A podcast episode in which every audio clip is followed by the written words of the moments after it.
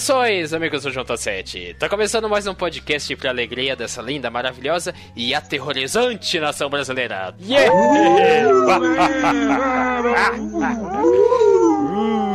Mas eu sou o Lucas Gabriel e tá começando o podcast de número 99, em que a gente vai debater um pouco sobre o gênero do, terror, o que faz a gente ter medo e o que faz a gente ficar enérgico e admirado com esse gênero do terror. Afinal, estamos passando por momentos bastante aterrorizantes esses últimos dias. A gente nem sabia se a gente ia ter país para gravar depois dessa eleição, mas estamos aqui, firmes e fortes, e fica um recado para o nosso querido novo presidente: não fode. Avançando, temos ele aqui para nos ajudar com relação ao nosso tema que é sobre o gênero do terror, que ele é o terror dos áudios estourado. Matheus Butura, como vai? Eu tô me sentindo a parte café com leite desse programa. Se você fosse um desses assassinos de filme de terror, qual seria a arma que você usaria para matar os queridos adolescentes no acampamento afastado? Cara, desde os meus tempos de RPG, eu sempre fui um, um personagem que jogava com machado, então provavelmente seria isso. É, muito bom. Machado é uma boa.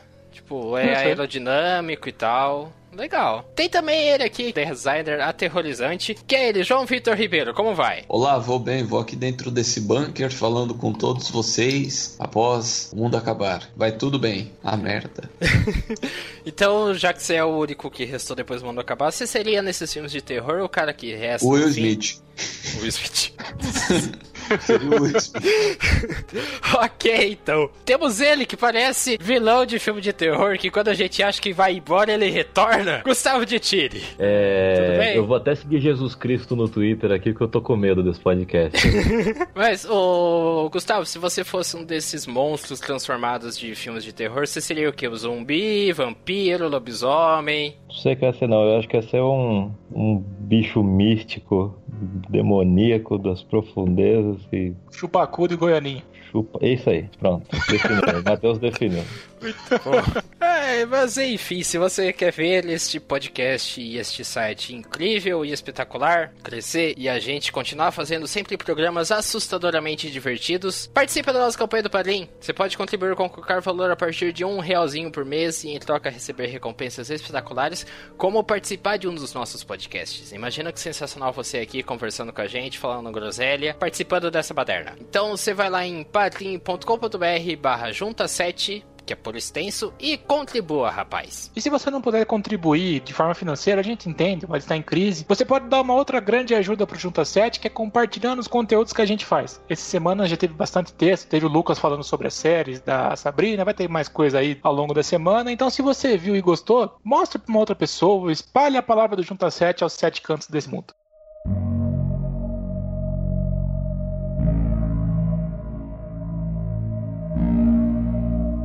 Tenho uma relação um pouco de amor e ódio com filmes de terror e séries de terror. Tenho muito medo. Eu já comentei até num dos podcasts que tá pro limbo que eu fiquei com tanto medo de assistir um filme de vampiro que eu acho que eu fiquei sem assim, dormir uma semana de medo de eu ser atacado por um vampiro durante a noite. Por isso que até hoje eu durmo só com a minha cabeça de fora. Eu cubro meu pescoço e, não... e se eu não conseguir cobrir meu pescoço enquanto eu tô dormindo, eu não durmo. Então é esses traumas que a gente tem quando crianças. Mas mas eu tenho uma relação um pouco de amor e ódio, porque eu gosto da técnica por trás dos filmes e das produções de terror. Eu acho legal os recursos que eles utilizam pra assustar as pessoas. Nesse caso aí, a gente tem muito do terror ele ser um, um, gênero meio que jogado de canto, que não é muito levado a sério. E aí, é, eu pergunto até pro João se você percebe isso daí também. Se você acha que as pessoas têm um, um certo preconceito com o gênero do terror, não acha ele um gênero nobre, uma arte nobre do cinema e da TV? Eu acho que talvez depende um pouco, porque a gente tem vários tipos de terror.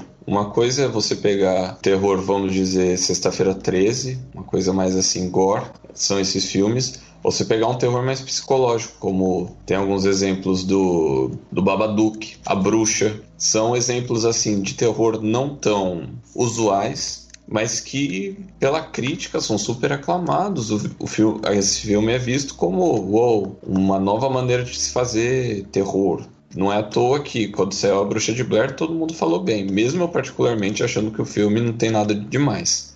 Tudo bem que teve sua importância, né? Com essa questão de gravar, gravar a gravação do filme, digamos assim. É, os filmes Mas, de found geral- footage que chama, né? A filmagem Isso, exatamente. Mas eu acho que o terror, dependendo do terror que é, ele é um bocado superestimado. E eu acho que o problema do terror é ele sempre ficar na mesma. Não é à toa que a gente aí tem 50 filmes do mesmo personagem, onde acontece exatamente a mesma coisa, mas a gente só assiste porque quer. Por ser uma coisa leve e divertida. Dessa questão aí do slasher, dos filmes de, de maníaco, que seria o Jason, Freddy Krueger, Halloween, que são esses slasher movies, eu acho eles interessantes porque eles pegam na questão de que a gente vê pessoas burras. Não, não sei se dá pra falar que são pessoas burras, mas são pessoas que acabam Ah, pa- sim. pagando pelos pecados delas. Porque sempre tem o cara burrão, o cara mulherengo que morre primeiro, a mina promíscua também que morre primeiro, o cara que é bobão que fica junto com a mocinha super, super alegrinha, mas eu tô me adiantando aqui. Matheus, a gente tem nessa questão aí do terror, eu até vou até puxar um pouco do que eu tô lendo do livro do Stephen King, o Dança Macabra, que fala sobre o gênero. Ele comenta que o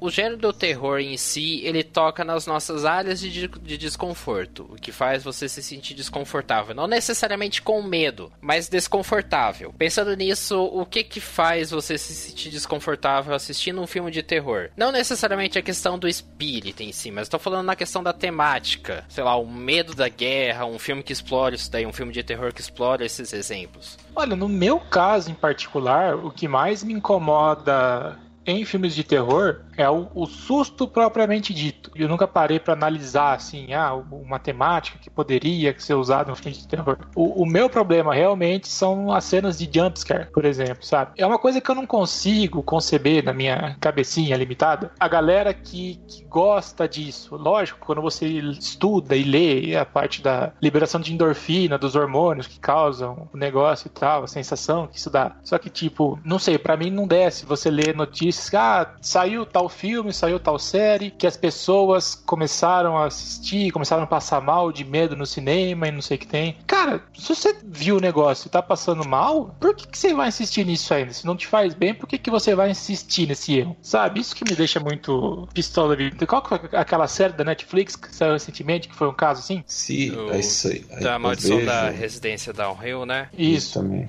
Que a galera tava passando mal de ver. Não vê, porra! Mas eu acho que é a questão do susto seguro, sabe? Você tá assistindo um filme e você, apesar de se envolver com a história, você tá num ambiente seguro, de certa sim. forma controlado. Você não tá num ambiente que você não pode controlar. Então ele tem um, um pouco isso. É um tanto quanto sádico isso daí. Isso. Era Mas- isso. Eu tava procurando essa Aham. palavra. Mas não necessariamente tão sádico, sei lá, quanto, por exemplo, essas mansões mal assombradas que tem por aí que você paga pra ficar durante 30 minutos com um cara vestido de zumbi jogando Nem tripa de porco na sua cara. Nem Essas casa mal assombrada, parque de diversão eu ia. Coisa hardcore mesmo que você não tem nem as, as chamadas safe words, que é aquelas palavras de segurança, que é se você falar eles param, interrompem a simulação e te tiram de lá. Tem casas que nem isso tem, eles vão de você ter que assinar um contrato de responsabilidade falando que você pode morrer naquilo lá. Então eu acho que até essa questão das áreas de desconforto é porque a gente meio que gosta de se provar. Sabe, de ver até que ponto a gente aguenta até estourar, até surtar, até ficar com medo, até ficar desconfortável. A minha falar- taxa é bem baixa, só pra deixar. Eu lembro até que eu, um livro que eu li também que falava sobre o A Morte do Demônio, que foi o primeiro filme do Sam Raimi. Total de 1981.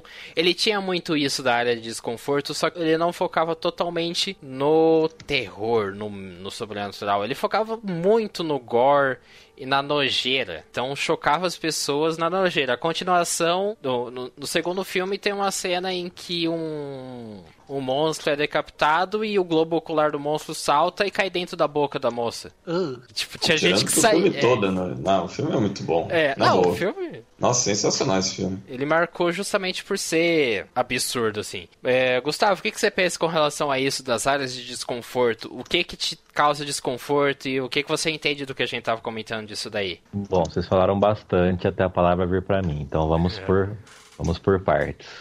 Vai lá. É, quanto aos clássicos de terror, o João falou que às vezes é sempre a mesma história tal, é o mesmo bicho, tudo, mas eu, eu não vejo dessa maneira, sabe? Eu vejo cada, cada história de uma maneira bem diferente, explorando medos diferentes, sabe? Tipo o Iluminado. O Iluminado é perturbador, você perde o ar assistindo, sabe? E é um filme super antigo, já tem mais de 30 anos. Ah, aí eu, por exemplo, que eu não gosto, de, não gosto de mar, sabe? Eu tenho Desespero de Mar, tem o Tubarão, que é de 75, que é um filme antigo, mas também tira o ar. O Exorcista, que é de 73. Eu assisti ele quando eu era criança e até hoje, às vezes, quando eu olho a cara daquela desgranha daquela menina, eu fico com medo.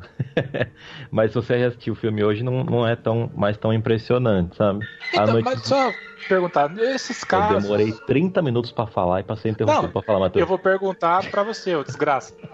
É, esses casos desse filme, a gente não poderia falar que, que, filmes assim são pontos fora da curva? Porque se a gente for parar pra analisar o, o todo do filme de terror, a gente vai encontrar muita coisa numa linearidade. E filmes assim, por exemplo, o caso de terror mais recente que fez sucesso foi o, o Corra, do Jordan, Jordan Peele. Peele. Que ele, foi, ele ganhou o Oscar esse ano. E ele é um terror é, que, lógico, tem a parte do, do sangue, da, do, do crime e tal. Só que ele é um terror muito mais psicológico do que qualquer outra coisa. Ah, é, É tipo, a, a bruxa também, cara. A bruxa é um terror assim que você sofre o filme inteiro. Mas não tem jumpscare, não tem. Aliás, tem acho que um ou dois jumpscares só. É um filme de terror psicológico. Agora, essa série que vocês comentaram aí da Netflix, The Haunting of Hill House, eu assisti com a minha esposa. Gente, é de cair o cu da bunda, velho. É, é cada susto, é cada pulo. E é, um, e é terrorzão mesmo. Eu só achei o final muito bosta, mas o decorrer da série é maravilhoso. Pra quem gosta de terror, gosta de assustar, gosta de, de passar mal, como vocês estavam falando aí, é uma ótima opção. É, é porque nesse caso aí, até que o Matheus falou, ele entra. É que a gente bota tudo no mesmo saco, sabe? Terror e horror. É que foi o. Até uma classificação que a gente jogou meio que por cima no Cineclube. É que terror, o terror em si, ao menos o que a gente entende por terror aqui no Brasil, e talvez eu esteja falando, esteja confundindo os conceitos, então se eu confundir, por favor, me corrija nos comentários. Mas, se eu não estou enganado, o terror ele trata realmente da questão explícita da coisa. Que é o cara perdendo o pescoço, que é o cara perdendo a cabeça. Tá certo que se perder o pescoço, ele perde a cabeça junto.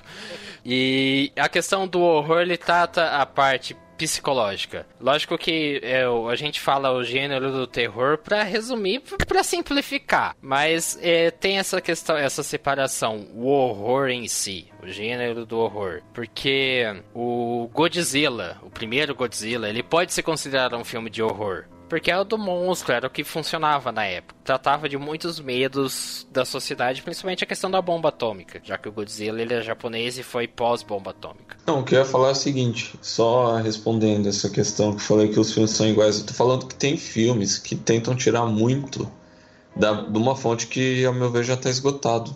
Por exemplo, lançar. Tudo bem que eu tô um pouco ansioso pelo novo Halloween, mas se você for pegar Sexta-feira 13, ou até mesmo Predador, que supostamente é um tipo de suspense, vai, que, mas que já teve uma pitada de terror, talvez, pegar pelo Alien também mas tem filmes de terror, como por exemplo Good Night Mommy, ou até um que eu já citei, que é o Babadook, que segue uma fórmula completamente diferente do terror, que apela para outras coisas. O Corra também, mesmo não achando tanto terror, ele, achando ele mais suspense. Mas eu acho que é muito volátil onde entra o terror e onde entra o suspense. Porque se você for pegar em inglês, vira horror. Tem mais o sentido de te causar um desconfortamento que ambas as, os tipos trazem. É, é que vai na questão do em que ponto a nossa corda estoura, sabe? Em que ponto a gente passa a ficar desconfortável.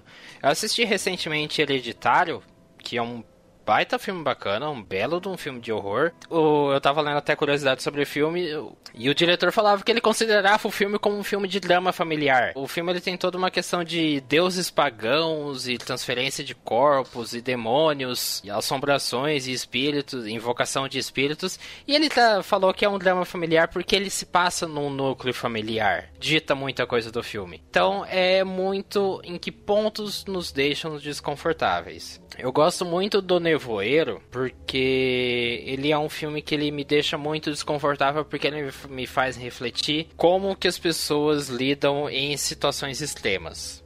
Talvez seja até por isso que eu admiro um pouco os Jogos Vorazes no começo da franquia, porque ele tratava disso também, como lidar em situações extremas em que ou você mata ou você morre. Então, para mim, o, Nevoeiro é um dos melhores filmes de terror, suspense, seja lá o forma que você queira classificar, que eu já vi nos últimos anos. Ele e o Enigma de Outro Mundo, que é um filme excelente também.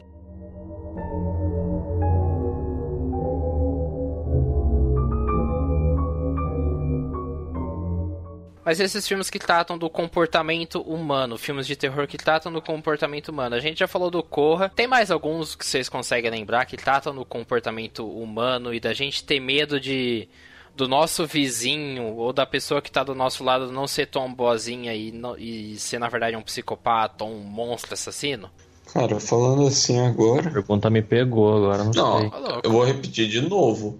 Ninguém assistiu Babadook? Eu pelo menos não vi. Entra nesse âmbito. É um filme que aborda a depressão. Nossa, então, não vou nem assistir, é, então.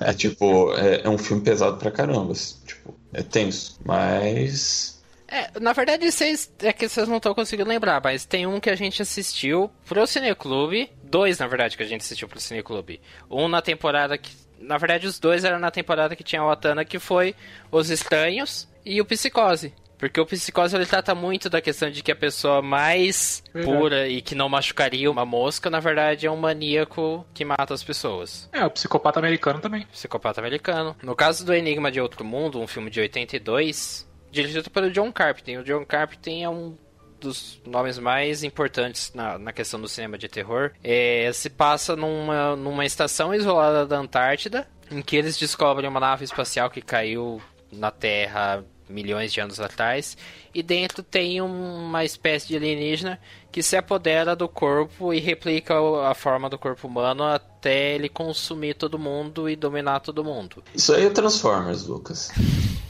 É, só não tem socão. E tipo. Ah, então não tem graça. É.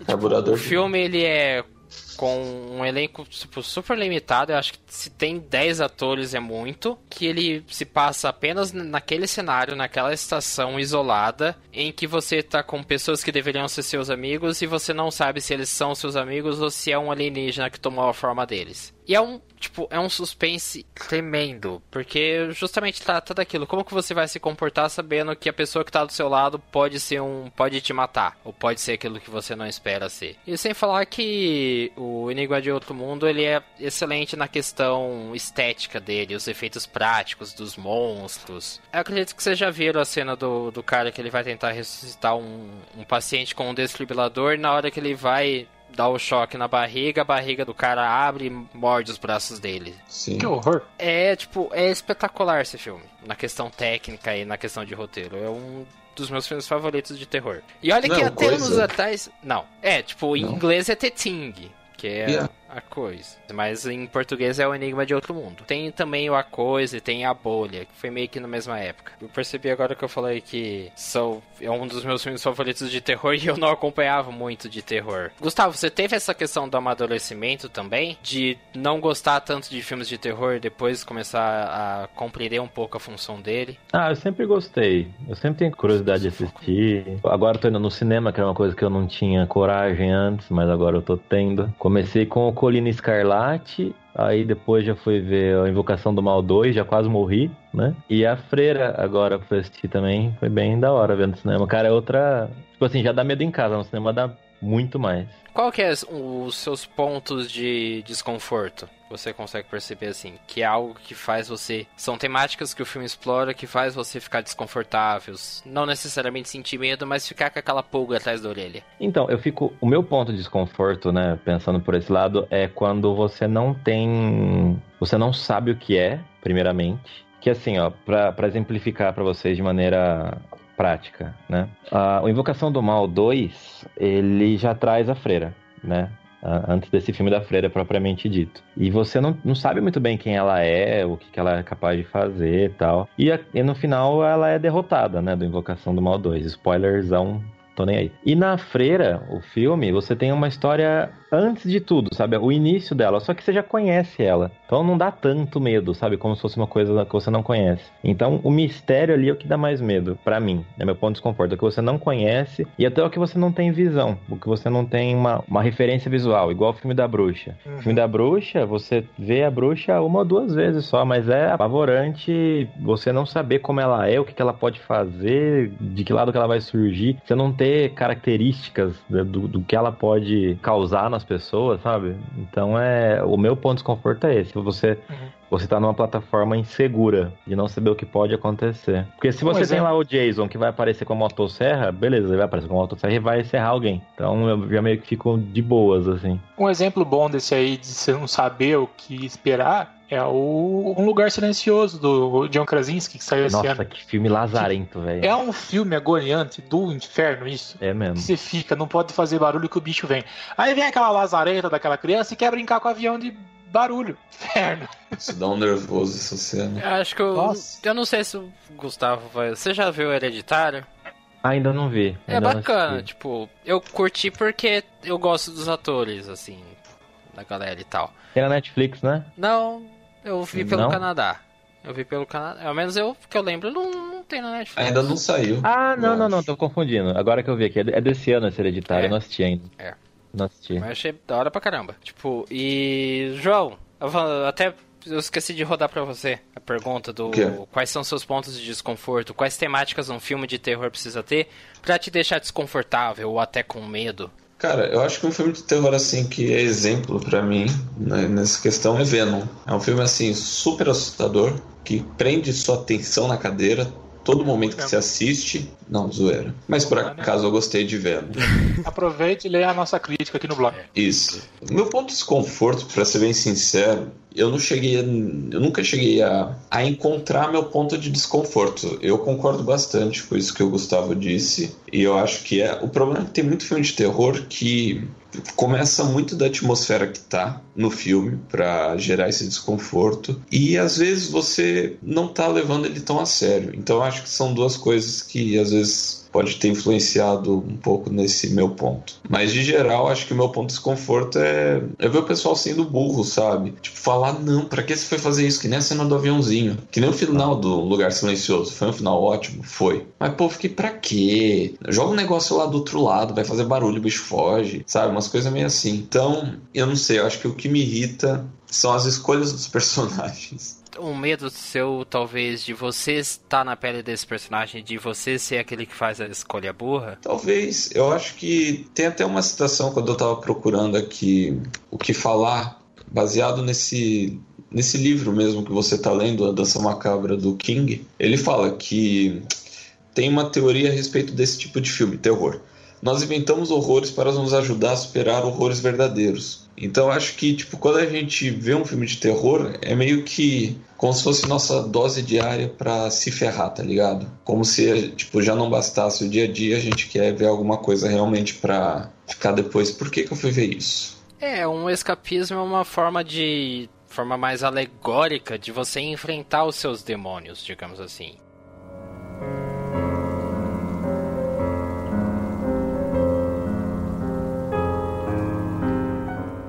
Foi até bacana que você falou de que a gente enfrenta os nossos horrores assistindo esses filmes e séries, livros, enfim. E aí eu queria até comentar um pouco da questão dos nossos medos como comunidade em si, como pessoas. No caso de quando começou a bomba atômica, de quando, na verdade até antes, a gente tinha muito a questão dos filmes de cientista louco, porque as pessoas elas não entendiam o que o cientista fazia. Então elas tinham essa visão muito idealizada de um cientista, dele ser o cara que ele vai interferir na ordem natural das coisas. O Frankenstein é basicamente isso. O monstro de Frankenstein é um cientista maluco interferindo na ordem natural das coisas, interferindo na morte. A gente tem muito desses nossos medos como comunidade. O próprio Godzilla que eu falei, que seria um medo da bomba atômica, as epidemias, os filmes de zumbi que tratam das epidemias, das doenças e também da bomba atômica. Muita coisa do, do cinema clássico de horror teve a ver com a bomba atômica, gente. questão de preconceito também até o primeiro, A Noite dos Mortos-Vivos, ele pega muito a questão do preconceito, do medo do diferente, da ressignificação das relações familiares dentro, do, dentro dos lares. O que, que vocês conseguem perceber ó, mais ou menos dessas temáticas, assim, um, um, filmes de terrorismo, filmes que exploram o terrorismo, ou medo do vizinho, que foi o que eu falei, que vocês percebem no cinema de horror, conseguem se lembrar? Ah, tem filme de zumbi, tem... é isso a pergunta? Tipo, É. quais são os perigos? Uhum. Zumbi, tsunami, é, desastres naturais. Verdade. Cara, 2012. Silent Hill é um negócio muito louco, porque, tipo assim, o seu medo é um medo de outro mundo, você entra em outra realidade, né? É outra... Não sei nem explicar, pra ser bem eu, eu entendi um pouco isso, porque eu acho que no, no caso até da, da questão da epidemia, um filme de terror, um filme de zumbi, ele meio que reverte a. Além, é claro, de reverter a ordem da morte, porque a única certeza que a gente tem é que a gente vai morrer. E aí, de repente, tem um filme que mostra que, as pessoas, que os mortos estão vivos. Isso praticamente faz jogar por terra tudo que a gente entende com relação à vida e morte e religião. E também cai a questão dos governos ruindo, que apesar de eu ser um pouco anarquista, o que mantém a sociedade em pé são os governos que a gente tem, para o bem ou para o mal. São os governos que a gente tem. Então, querendo ou não, filmes de terror, filmes de horror, eles abordam um pouco isso dos nossos medos. Eu até dos nossos medos das instituições ruírem ou se ressignificarem. O que a gente soa assim como os medos mais palpáveis para nossa realidade, pelo menos no cinema, ou no mundo do entretenimento em geral, eles são é, eles são trabalhados por um outro viés, sabe? A gente tá acostumado, vamos pegar assim, ah, filme de terrorismo. Aí você já pensa, é guerra ao terror. Mas Guerra ao Terror não é, tipo assim, por mais que ele mostre o- o- os malefícios e os medos de uma guerra,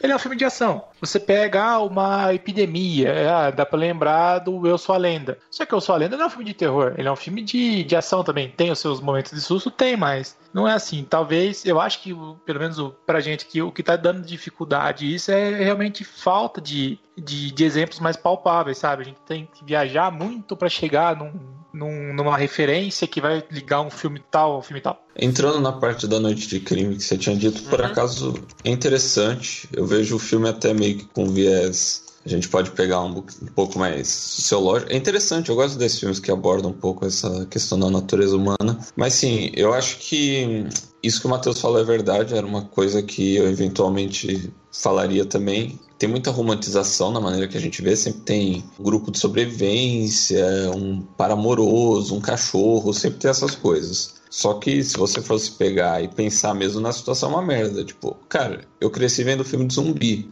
E, tipo, era daquelas crianças que sentavam com os amigos e pensavam: nossa, se tivesse uma invasão zumbi, pra onde a gente iria agora? Como se fosse a coisa mais sensacional do mundo ter uma invasão zumbi. E eu acho que é engraçado, conforme você cresce, você começa a mudar um pouco esse pensamento. Até porque você estuda, você trabalha, você não quer que tudo acabe, né? Ou às vezes você quer, depende um pouco. Mas eu acho que. Rapidinho, João. Sim. Ficar pensando com os amigos, nossa, imagina como seria na ditadura. é só isso mesmo. Meu agente do FBI tá ligando aqui, peraí. É, Opa, desculpa. É, daqui a pouco o DOPS vai passar aí. Não, Vai mas aí. o que eu acho é que, tipo, tem de- determinados tipos de filmes que abordam temática assim, que a gente pode ficar um tanto quanto mais desconfortável do que outras. Eu pego por mim, por exemplo, filme de possessão, uma coisa que eu não assisto. Tipo, eu fico completamente desconfortável nesse tipo de filme. Posso assistir qualquer outro tipo e pra mim é na boa, mas não vem me pôr. É até por questão, assim, de talvez um bocado da religião e tal, mas é uma coisa que pra mim eu não gosto muito quando envolve esse mundo mais espiritual. Talvez seja esse o meu ponto fraco, que a gente comentou um pouco antes que eu não soube responder, Lucas. Talvez seja esse tipo sim. de conteúdo. É que esses filmes de espírito, eu acho que acaba sendo. Até o Matheus ele fala que não curte muito. Ele pega na questão de que ele explora o que acontece quando a gente morre. Eu nem digo quando a gente morre, eu pego mais pelo que a pessoa tá viva lá com meio agindo estranho. Tipo, é assim, é coisa pessoal, mas na minha família já já teve é, determinados tipos de conversas que envolviam isso e que assim não tem como duvidar. Já teve até um podcast que a gente debateu, se eu não me engano era aquele de histórias de terror não lembro, que até o Atana falou, tipo, que essas coisas a gente pode às vezes não ver, cada um acredita de manifestação de alguma maneira, mas gera um determinado desconforto. Será que isso entraria até no medo do desconhecido, de não entender o que tá do outro lado, o que tá te causando temor, o mesmo medo do desconhecido que o Gustavo falou, que é o ponto fraco dele? não, não tenho o mínimo. Não tenho a mínima vontade de conhecer esse lado. Fico completamente confortável aqui do meu lado. Entendi. Gordo, você pensa que tem, tem um pouco a ver, ou que o João falou, ele bate, vai, vai ao encontro do que você pensa também, do que você tinha comentado um pouco antes? Ah, eu acho que sim. Eu acho que essa questão do medo, né, completando o que eu tava falando naquela hora, vai muito de acordo com o que é o ser humano, né? Com o que é o medo em si. O que a gente não conhece, a gente tem medo. Sabe onde que eu aprendi isso? Quando eu estava vendendo garantia estendida no Magazine Luiza, cara. por quê?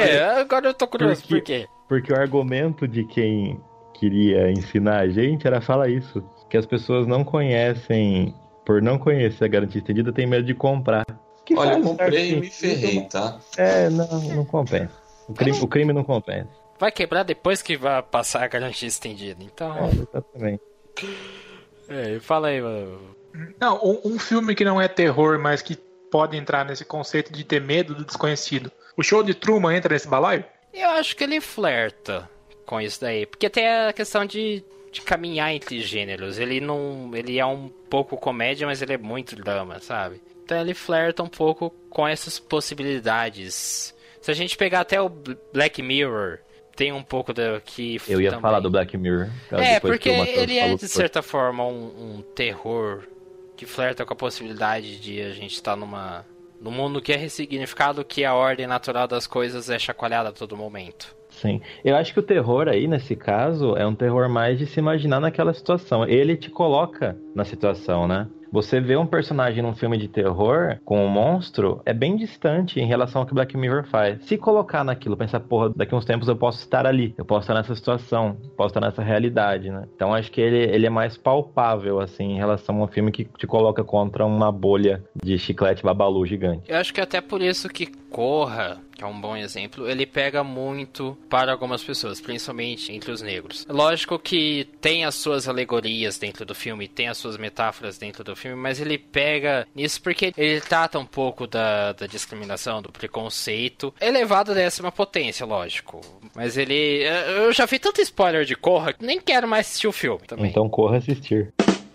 Não, e... e o negócio que corre, ele é interessante, desculpa cortar. Ah, vai lá. Mas, porque ele, ao mesmo tempo que ele aborda o preconceito, você vê que ele trabalha com ironia, porque ao mesmo tempo que eles não gostam, eles querem ser. Então, tipo, tem uma mind-blowing ali, digamos, que é muito interessante você ver. É aquilo, você não gosta porque você quer ser, sabe? Tipo, essas coisas que a gente aborda às vezes nos nossos discursos. Por isso que ele, ele acaba sendo mais aterrorizante ou real para algumas pessoas do que para outras. É as nossas zonas de desconforto, as nossas áreas de desconforto.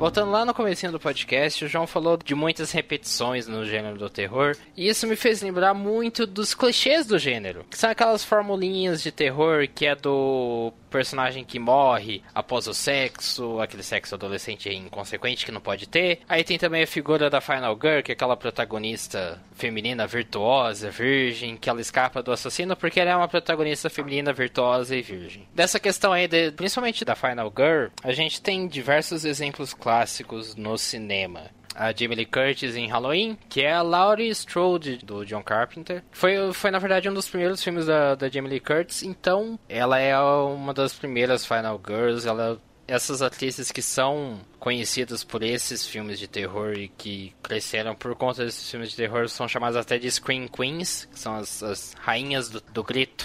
É, quais são outros os Bond Girls do terror, é, né? São os Bond Girls do terror, bom exemplo. Que outros exemplos de Final Girl que a gente tem? Pô, a Sarah Michelle Gellar com Buff, eu acho, marcou pra caramba. Mesmo Buff sendo de vampiros, tinha. É Final tinha Girl? Isso. dela ser a última garota de pé depois de todos os amigos morrendo. Ah, mas, cara, é sempre ela que mata por último, né? Então, assim, ela que fica de pé. Você falou da Sarah Michelle Gellar, me fez lembrar do Eu Sei O Que Vocês Fizeram no verão passado, que tem a Jennifer Love Courtney Hewitt. Ah, é verdade. A Courtney... Mas tem a, É, Courtney Cox também. no caso da Courtney, da Courtney Cox é do Pânico, que Ah, no é caso nem verdade, chega a ser ela a Final Girl, que na verdade é a Sidney, Sidney Prescott. A... Ai, caramba, fugiu o nome da atriz. É Sidney Post. É, Sidney Prescott é do Aliens, do... do... Alias, do... Ah, você falou de Alias, tem a... o Sigourney Weaver, não é? No Alien. Sigourney Weaver é um bom exemplo também de, de Final Girl. No Final Girl, bem B10, inclusive. É, é porque, tipo, no, no caso da Sidney... Da do- Ripley. Ah, ok. da Sidney do Pânico, da Laurie do, do Halloween, a Nancy do A Hora do Pesadelo, fugiu agora o nome da do do Fred Krueger, não, do Fred Krueger não, do Sexta-feira 13. Se eu não me engano é Nancy também, porque é um tal de se chamar Nancy. Ah, e sexta-feira 13 muda sempre, não muda. Mais ou menos, os dois primeiros filmes, se eu não me engano, é a mesma. Depende do mês. É que a maldição é no lago ali, né? Não é de fato com as pessoas. Pô, uma. Final Girl legal, enquanto você vai lembrando aí, é do filme Fragmentado, cara. Porque. Ah, é verdade. Mas é uma, é uma menina que ela é totalmente fragilizada e, de certa forma, ela é fragmentada a forma dela, né? Então faz um jogo muito bacana em relação a isso. Ela foi- Eu não lembro de ter visto outra personagem assim. Ela faz meio que um contraponto ao personagem principal, do James McAvoy, só que, tipo, mostrando que eles têm até algumas semelhanças entre os dois. Eu não vi fragmentado. Exatamente. Da... Cara, é muito bom. É muito bom. Ah, tem a Anna Ferris em Todo Mundo em Pânico. Inclusive, ela tá vendendo a casa dela depois do divórcio com o Chris Pratt. E eu não sabia que eles eram casados, hein? Não? Não? Não Tem sabia. até filho, cara. Sabia, não. Aí, casalzão bonito que eles eram, cara. Tipo, tanto no caso da, da Nancy do A Hora do Pesadelo, quanto no caso da Alice do, do primeiro Sexta-feira 13, que não era o Jason Voorhees, e sim a mãe, mas acho que todo mundo sabe disso. Menos a Drew Barrymore, fez o namorado morrer por causa disso. E Ah, é, o primeiro é a mãe, verdade, o cara. primeiro é a mãe. Verdade. Você não lembra disso? Você não lembrava Eu disso? assisti, eu- é que eu me, me fugiu completamente. Caramba. Nossa, caramba. Tipo, no caso dessas, elas realmente eram as Final Girls clássicas, que elas eram o símbolo da pureza em si. E eu acho legal como, ao longo dos anos, isso daí foi sendo mo- modificado, ressignificado e tudo mais. Tanto é que hoje em dia a figura da Final Girl totalmente pura não é mais tão presente nos filmes. Dela ser super inocente e por aí vai. Eu gosto muito daquele. de um filme slasher. É que a figura da Final Girl é muito na questão do. Que é aquele Você é o próximo. Alguém já viu esse? Eu já, quando eu vou assim, na, numa fileira de serviço, a mulher sempre fala, você é o próximo. Fileira. Ai, português de Portugal. portugueses é Quando eu vou na bicha aqui, Agora sim. Enfim, voltando. No caso desse, você é o próximo, a Final Girl, ela é realmente B10 motherfucker. Ela sai, ela tem bola os planos doido pra escapar do lugar, da casa. Ela realmente bota pra fuder. Não é, por exemplo, no- em alguns outros casos mais mais antigos de Final Girls que elas apenas reagem aos ao que tá acontecendo. Ela realmente vai, toma uma atitude e bate de frente. É muito bacana o Você é o Próximo. É um slasher honesto. Gustavo, Eu? ah, eu queria que você me ajudasse a comentar um pouco sobre os jumps, jump scares. Que são aqueles sustões assim, tipo... Um exemplo positivo de filmes que tem muito disso daí que dá certo e por que às vezes não é tão bom ter filmes assim. Eu Acho que cai um pouco no que eu falei da freira, na mesma questão. Ah, Quando você tem bons jumpscares, como a Invocação do Mal 2, na minha opinião, é o melhor filme de terror até hoje, que já foi feito. São bons jumpscares, você tem boas jogadas de câmera, uma boa movimentação de câmera, uma boa fotografia. Que o James Wan, né, que é o, que é o maior expoente de filme de terror hoje, ele tá sabendo muito bem fazer jumpscare, cara. Ele é muito foda, velho. Ele sabe fazer. Agora tem filme que toda hora é pá, de repente pá, aí vai fazer aquela musiquinha, sabe? Que vai te avisando. E pá, também não, não, não acho que é, que é bacana, sabe? Eu acho que jumpscare tem que ser uma coisa que, que realmente surpreende, não que vai te avisando e quando chega você não tá nem aí mais, sabe? Que aquela câmera chegando devagarzinho com aquela, aquele violininho de fundo.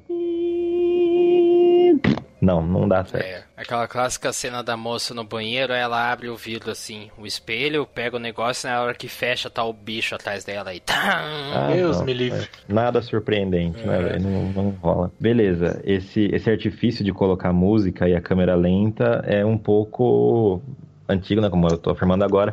Só que ao mesmo tempo, pensando no Invocação do Mal 2, que eu tô, que eu tô lembrando aqui, tem a cena do quadro. Eu não sei se vocês assistiram Invocação do Mal 2. Não, tô de boa. É uma cena tão lenta que vai dando um negócio, velho. E o que acontece nessa cena é que a freira ela sai de trás do quadro e vai correndo em, em, direção à mulher. Mano, eu acho que foi o maior susto que eu tomei na minha vida. Foi o maior sofrimento que eu já tive num filme foi essa cena, velho.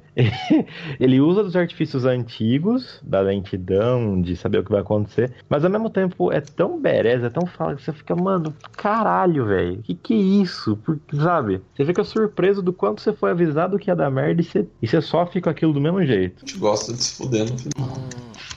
Mas um bom filme que tem bons jump scares, não é sempre que tem, na verdade acho que são coisa de um ou dois jump scare, que é o Enigma de Outro Mundo. Tem uma cena muito tensa, tipo, que você não vai esperar o que vai acontecer e bam, você fica, what? the fuck? E aí degringola pra uma situação completamente, tipo, aterrorizante e caótica. Assistam, tem na Netflix o Enigma de Outro Mundo, vocês precisam ver. O final ele divide opiniões, mas vocês precisam ver e tem o Kurt Russell, na época que ele era galãozão. Ó, oh, só pra ficar fácil pra quem, é. quem tá ouvindo também, né? Pra não citar uhum. tantos filmes. Um filme que tem dois jumpscares, só que é a bruxa, que a gente já comentou aqui. Um deles é no momento que a, a bruxa olha pra câmera, mas é tipo assim, você tá vendo o corpo dela, vai devagarzinho, e ela olha pra câmera. É um jumpscare super suave, super tranquilo, assim. Aí você toma, você, você dá aquele baque, né? Você dá aquele, aquele pulinho básico. Só que o outro jumpscare já é totalmente o, o, outro perfil, né? Que é uma coisa do nada. O, o, pai da menina tá andando assim pra frente, de repente vem o bode sem trilha sonora, sem nada, e dá uma, uma cabeçada no cara. Mano, eu Não, quase. Dá uma chifrada, mano. Dá uma, é, uma chifrada. chifrada. É. Eu quase infartei, velho. Quase me deu um negócio no cinema quando eu vi o bode dando uma, dando aquela chifrada no cara, porque você não, ninguém esperava, acho, né, Terço? Foi o. Foi muito gratuito aquilo, cara. Foi. foi me... Não, mas na boa, aquele bode é uma das melhores coisas que tem naquele filme. Sem tipo, dúvida. Porque pra mim tava muito cansativo, não é meu tipo de filme de terror, eu admito. E aquele bode assim, mano, era muito engraçado, mas dava medo. Uma das coisas do jump scare é que ele ele acaba sendo muito muito rápido, tipo, é pá, então é aquela coisa que você tem injeção de adrenalina e aí para. Foi bacana que o Gustavo falou do Iluminado, porque ele é um filme que não tem jump scare e é dá só sofrimento. E é só sofrimento e dá muito medo, porque ele não se apoia no jump scare e ele constrói a tensão constante. A todo momento você fica tenso assistindo o filme. Você é não verdade. tem esses picos de ah, minha nossa senhora, fudeu, e aí você se acalma. Você fica uh, o tempo inteiro, ah, minha nossa senhora, fudeu. Mano, isso foi muito herege, cara. E olha que eu nem sou católico. Qual, qual que é o outro exemplo de um, um, bom filme de terror que ele trabalha isso daí, dele não ter os jumpscares, mas ele fica tenso numa nota constante? Será que o, o Matheus, o Lugar Silencioso se encaixaria nisso daí? Totalmente. É que assim, ele tem pouquíssimos jumpscares no filme. Só que por trabalhar um dos elementos primordiais que são utilizados para causar o susto, que é o silêncio, você fica numa tensão o filme inteiro só esperando a hora que alguma coisa vai pular. E não pula, cara. E você fica nessa agonia desgraçada, porra, do filme inteiro, pra aparecer o bicho mais pro final. E muito rapidão, assim, só pra realmente acabar o rolê. Mas, Pelo menos aparece. Se tem uma coisa que eu acho broxante filme de terror, é você não descobrir o que tem. Eu gosto de saber o que é. Eu tenho essa curiosidade. Tanto que, eu não sei se você se lembra, Matheus, mas eu até cheguei a te perguntar se aparecia. Foi, Sim, você é. falou que tinha visto e eu perguntei, ah, mas aparece. Daí você falou, aparece. Aí eu assisti na boa. Porque eu acho, assim, eu assisti. Não sou muito fã de filme de terror, eu gosto. A Ariana gosta em especial, então geralmente eu assisto com ela. Mas eu vejo mais pela curiosidade mesmo, então, pô, pra que vão esconder o bicho, né? eu acho que tem que mostrar o necessário. Porque é aquela questão, quanto mais você trabalha a expectativa, mais você tem que se mostrar a altura dela. Não adianta você segurar demais o monstro pra na hora que aparecer não causar o efeito necessário. Ou você segurar de menos e causar atenção justamente por demorar. Na verdade, por aparecer a todo instante. Tem que saber dosar.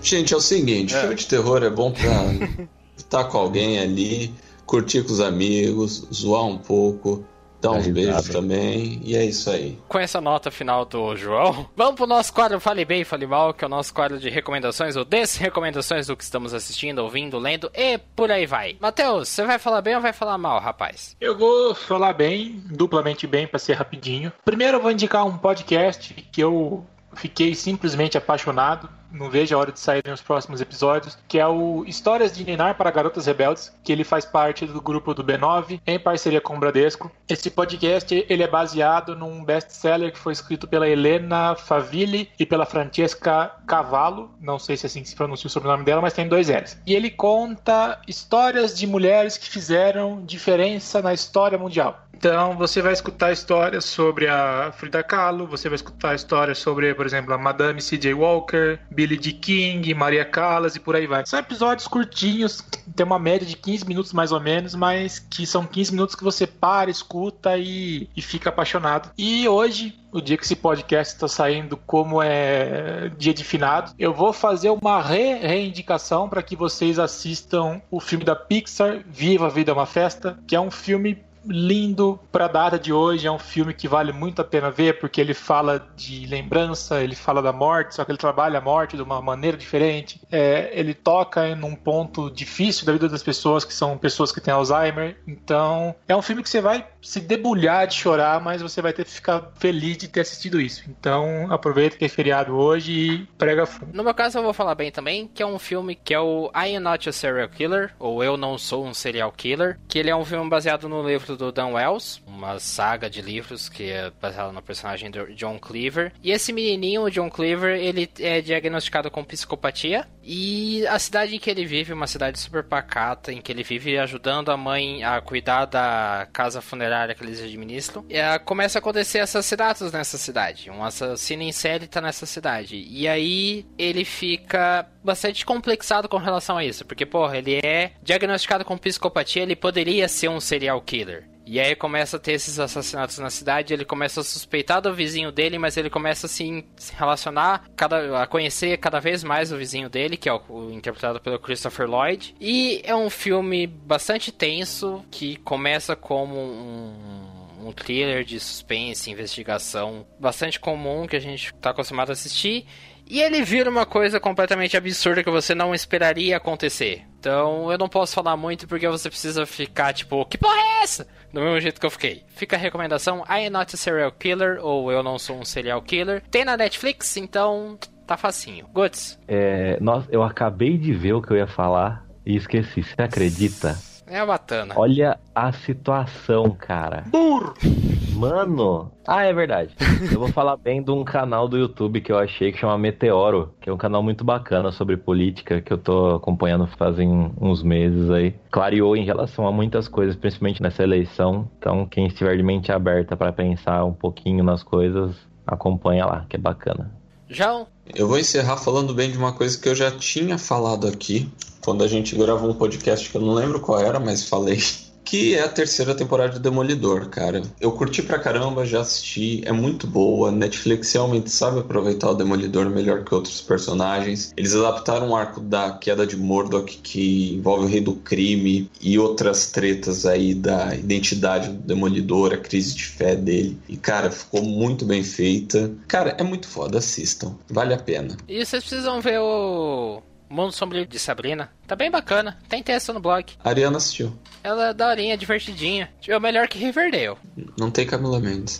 Mas tem a Michelle Gomes. Eu curto. Enfim, Eu curto.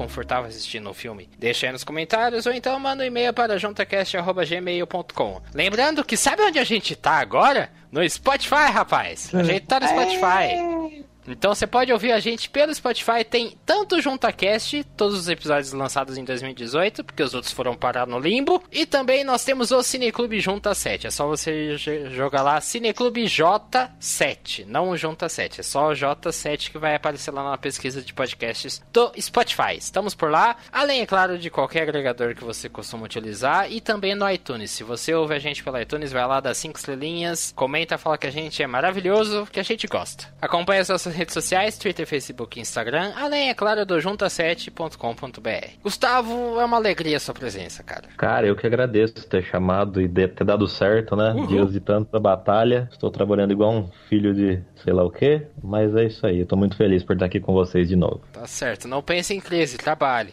Vou sentir falta Exato. Vou sentir falta do Temer.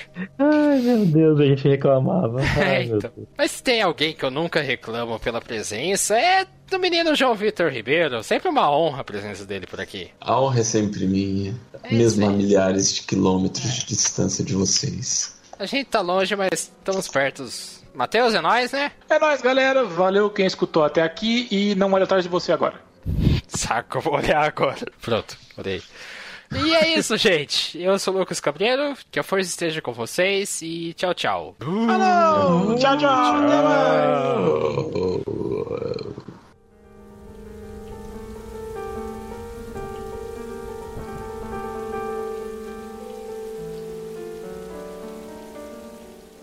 É você, Satanás!